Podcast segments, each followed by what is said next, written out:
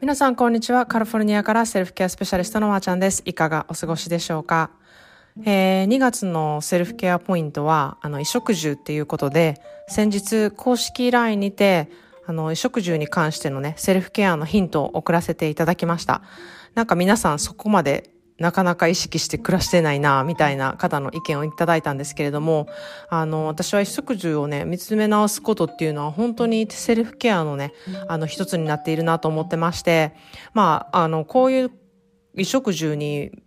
のことをね、見つめ直すっていうのは、あの、何も丁寧な生活をするとか、あの、ミニマリストな生活をするとか、そういうことを言ってるわけではなくって、あの、生活の中で自分の、あの、好きっていうことを知って、それを取り入れていくっていうことに目を向ける生活を意識するためのものなんですね。で、まあ、そのワークを、あの、公式 LINE からちょっと送らせていただきました。で、興味のある方はまたちょっと登録してみてください。で、まあ、手術前から、あの、1ヶ月ぐらいはもう本当に貧血で、なかなかこう犬のお散歩もできない状態で、あの、昨日はね、やっとお医者さんから少しずつ犬のお散歩をしてもいいですよっていう許可が出たのでね、なんか、初めて本当に、うん、なんか、久しぶりに犬のお散歩に行ったなっていう感じだったんですね。で、ここ最近、すっごい暖かくてですね、あの、本当に異常気象なんですけれども、本当に、ま、あの、初夏かっていうぐらい、気温が20度ぐらいありまして、もう本当にポカポカで、あの、T シャツ1枚で歩けるっていう気候でですね、あの、うん、あの、歩いてきたんですね。で、いつも行ってるコースなんですけれども、まあ、体力がめちゃくちゃなくなってるので、あの、途中ちょっと、休憩したりとか、あの、あ、もう今日はこれくらいでちょっと折り返して帰ろうかなみたいな、あの、そんな感じだったので、まあこれからね、ちょっとずつ少しずつ歩いて、あの、うん、体力つけていきたいなっていうふうに思ってます。で、まあ手術後っていうのはちょっとね、あの、安静にしなければいけないんですけれども、ある程度歩かないといけないんですよね。だけど、やるすぎはいけないし、っていう、その本当に微妙な、あの、ラインでして、私は結構ね、あの、全力で何かやってるか、で、またはダラダラ何もしてへんかみたいな、その差がめちゃくちゃ激しいんですよね。なので、こう、適当にちょっと力を抜いて、物事を進めるっていうことに全然慣れてないなっていうことに気づきまして、あのー、今日はね、全力ではなく少し力を抜くことっていうテーマでね、お話したいなというふうに思ってるんですね。その、この、なんていうのかな、力の入れ具合というか、力の抜き加減っていうのがめちゃくちゃ難しいなっていう、あの、ことをね、今感じて、あの、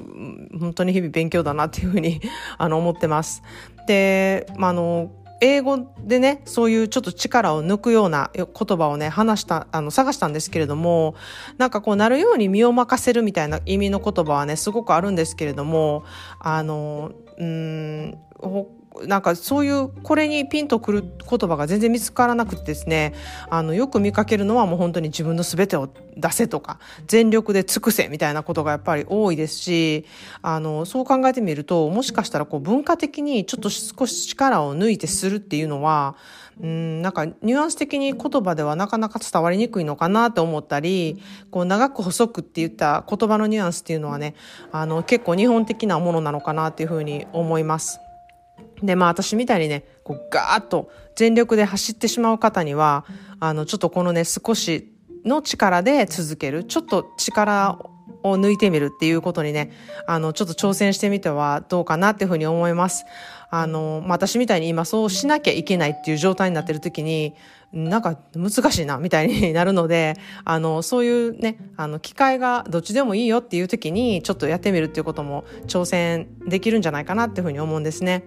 で、まあ、全力でね、こう、バって力を出す人も、それなりにメリットはあるんですよ。なんかま私は短期間でその力をガッと出せるので、あの、本当にやるべきこととか仕事とかをめちゃくちゃ短時間で済ませるっていう、そういうメリットがやっぱりあるんですね。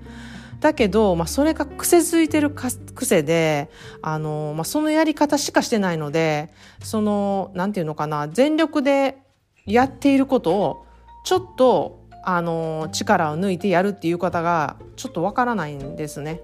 で、まあ、体力に、あの、まあ、体力的にね、あの、不安、負担になったりとか、体的にちょっと、うん、あの、エネルギーを使うことがね、不利になるっていう、まあ、私の今の状態ですよね。うん、そういうことが、あの、なる前に、ちょっと自分でそういうことってやってみるのは、あの、いいんじゃないかなっていうふうに思ってるんですね。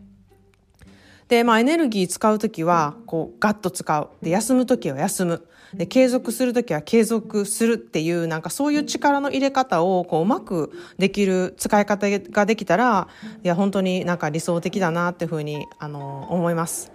でまあそんなでね今日は全力ではなくこうちょっと少し力を抜くことの難しさ。でそれのねあの大切さっていうのの気づきがねあったのでちょっとシェアしてみました。